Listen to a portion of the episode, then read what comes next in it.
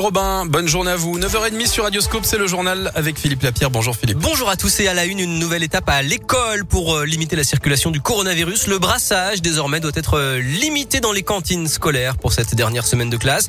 Le sport, c'est à l'extérieur ou bien en salle, mais alors avec une basse intensité, le port du masque et une distanciation de 2 mètres. Et puis autre mesure, les enfants de 5 à 11 ans à risque vont pouvoir se faire vacciner à partir de mercredi. D'après le ministre de la Santé Olivier Véran, on est en train d'atteindre le pic de la cinquième vague. Dans l'actualité des perturbations à la SNCF ce matin, plusieurs lignes sont perturbées par un mouvement social, notamment Lyon-Saint-André-le-Gaz et Villefranche-Vienne. Bon bilan pour la fête des Lumières, près de 2 millions de visiteurs cette année à Lyon, sans incident majeur selon la préfecture. L'association étudiante Gaëlis a pu récolter 30 000 euros de dons grâce au Lumignon du cœur.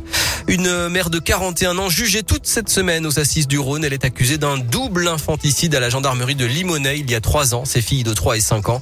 Elle nie les faits. À Givor, le maire sortant Mohamed Boudjelaba a été réélu hier. Il a fallu revoter puisque l'élection de 2020 a été annulée par la justice pour des soupçons de pression sur des électeurs.